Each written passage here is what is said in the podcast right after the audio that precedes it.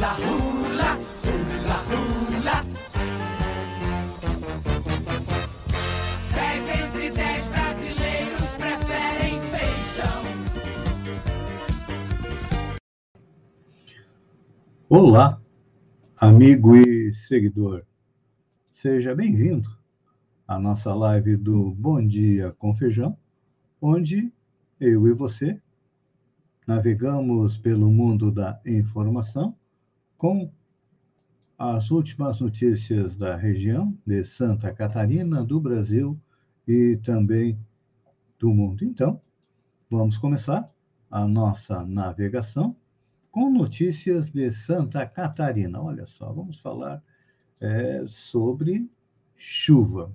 Nuvem funil e tomba d'água chamam atenção a moradores de Santa Catarina. Uma nuvem tipo funil chamou a atenção dos moradores de Forquilinha, no sul de Santa Catarina, nesta quarta-feira, dia 10. Apesar do formato, não se tratava de um tornado, já que a nuvem não chegou a tocar o solo. De acordo com meteorologistas, o fenômeno ocorre normalmente no verão, quando se tem um ar quente e úmido de origem tropical é, do centro-norte do Brasil. O fenômeno não é perigoso, pois não toca o sol. Já no norte do estado, em Itapuá, houve relato de uma tromba d'água. Trata-se também do mesmo tipo de nuvem, mas a diferença é que ele toca a água e, neste caso, o mar. Nessa situação, pode haver perigo para embarcações caso estejam próximas à base é, da nuvem. Vamos falar também a respeito de carnaval na pandemia. É, apesar de que muita gente desconhece, o carnaval não é feriado nacional. Não. É um ponto facultativo. Faz quem quer.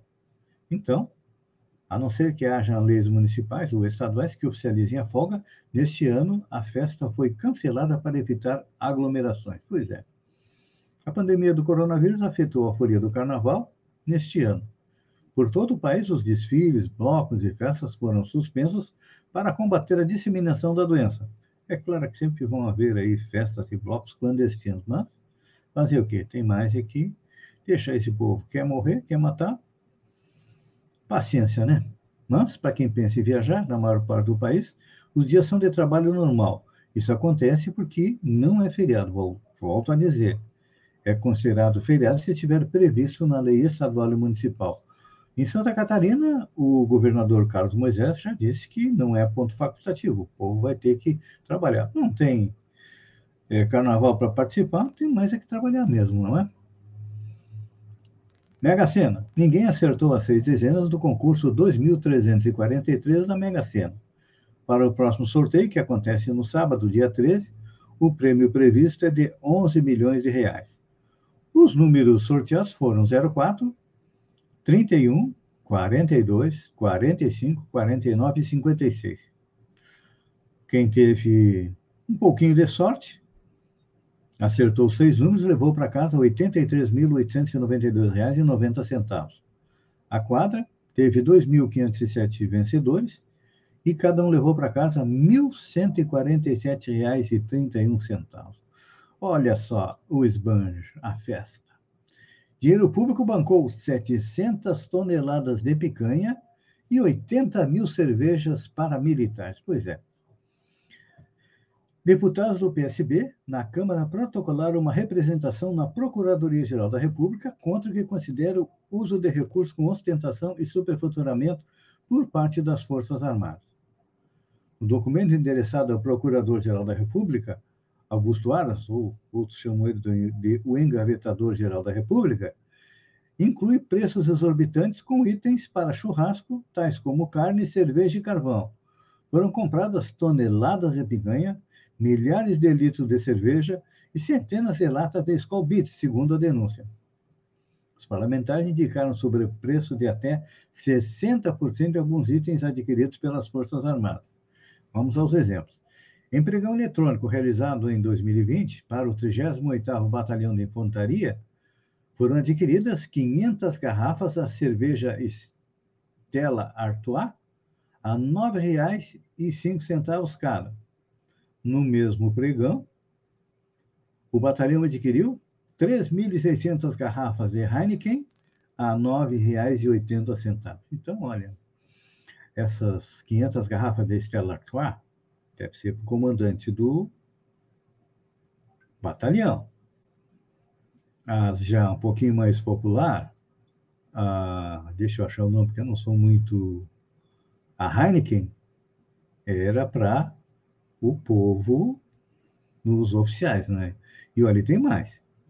A 23ª Brigada da Infantaria da Selva foi agraciada com 3.050 garrafas de Eisenbach a R$ 5,99. Gente, eu não vou comentar a respeito do preço, porque eu não compro, eu não bebo cerveja, então eu não sei o preço. Vocês que são cervejeiros aí podem é, tirar suas conclusões. Segundo o levantamento, o Comando do Exército foi quem mais comprou picanha. Os dados do portal da Transparência mostram que o Argo adquiriu 569,2 toneladas de picanha. Maria já foi mais comedida. Adquiriu só 88 toneladas de picanha. No total, 76 processos ou 76 unidades garantiram a compra de 714 toneladas de picanha. Em um desses leilões, para a diretoria de abastecimento da Marinha, o valor do quilo da picanha foi R$ 84,14. Segundo os deputados, foram adquiridos 13.670 quilos de carne, entre outros, olha só, 62 toneladas de miolo de alcatra, a R$ 82,00 o quilo. Gente, o miolo da alcatra ficou o mesmo preço da picanha? Nossa, os homens passam bem, né? Lira toma espaço como de imprensa para não cruzar com jornalistas. Apesar dos apelos dos deputados federais para que reveja a decisão de mover o comitê de imprensa da Câmara, o presidente da casa, Arthur Lira, dos progressistas, afirmou que a decisão está tomada. No lugar do comitê, ele vai instalar o novo gabinete da presidência da Câmara. Com isso, os comandantes da casa não precisarão mais cruzar com jornalistas no Salão Verde, como tem sido costume desde a transferência da capital para Brasília. É claro que ele está. O pessoal reclama, mas olha, ficou todo mundo faceirinho, faceirinho. Porque os questionamentos aos presidentes da Câmara e o controle das autoridades que os visitas também serão dificultados. Eles vão lá para o subsolo. E olha que o homem é ladino. Um pouco antes da sua eleição, ele ainda convidou a imprensa para jantar na casa dele. Foi todo mundo, como é que é? Os cordeirinhos foram para a casa é do lobo mau. Vamos à notícia boa. Pesquisa brasileira integra plano do MS para combater síndrome pós-Covid. As sequelas decorrentes do Covid-19 atinge grande parte dos pacientes e podem persistir por até seis meses após a infecção do vírus. Com o objetivo de definir e ampliar o conhecimento sobre a síndrome pós-Covid, ou long Covid, aliar métodos de estudo e planejar estratégias globais de atendimento, a OMS, realizou um simpósio virtual na última terça-feira, dia 9. O evento contou com representantes da OMS, médicos e pesquisadores, entre eles integrantes da coalizão Covid-19 Brasil, que apresentou a pesquisa Coalizão 7. O estudo, único de origem brasileira entre os cinco trabalhos expostos, está monitorando mais de mil pessoas que tiveram a doença, analisando sua qualidade de vida e os impactos de longo prazo após a alta hospitalar. Está aí, olha. Uh, faz parte desta pesquisa o Hospital Moinhos de Eventos de Porto Alegre, aqui no Rio Grande do Sul. Olha só que notícia interessante. Tratorista virtual garante renda com lives jogando games da fazenda. Às 5 horas da manhã, quando o sol ainda está tímido, traz luz para um novo dia. Já montado em seu trator está Jairo Luiz Casteldelli, de 50 anos, que encara um campo inteiro de soja. O modão estourando na caixa de som e a fumaça do diesel queimando sobem quando ele cumprimenta mais de 200 espectadores que acompanham sua rotina de homem do campo. O trator e a fazenda são virtuais e fazem parte do simulador Farming Simulator 19, um jogo de simulação da fazenda. Por trás da tela e do volante está sim e é real o próprio é Casteldelli, mais conhecido por Madal, que desde março de 2020 tem apostado na ideia de ser um fazendeiro virtual.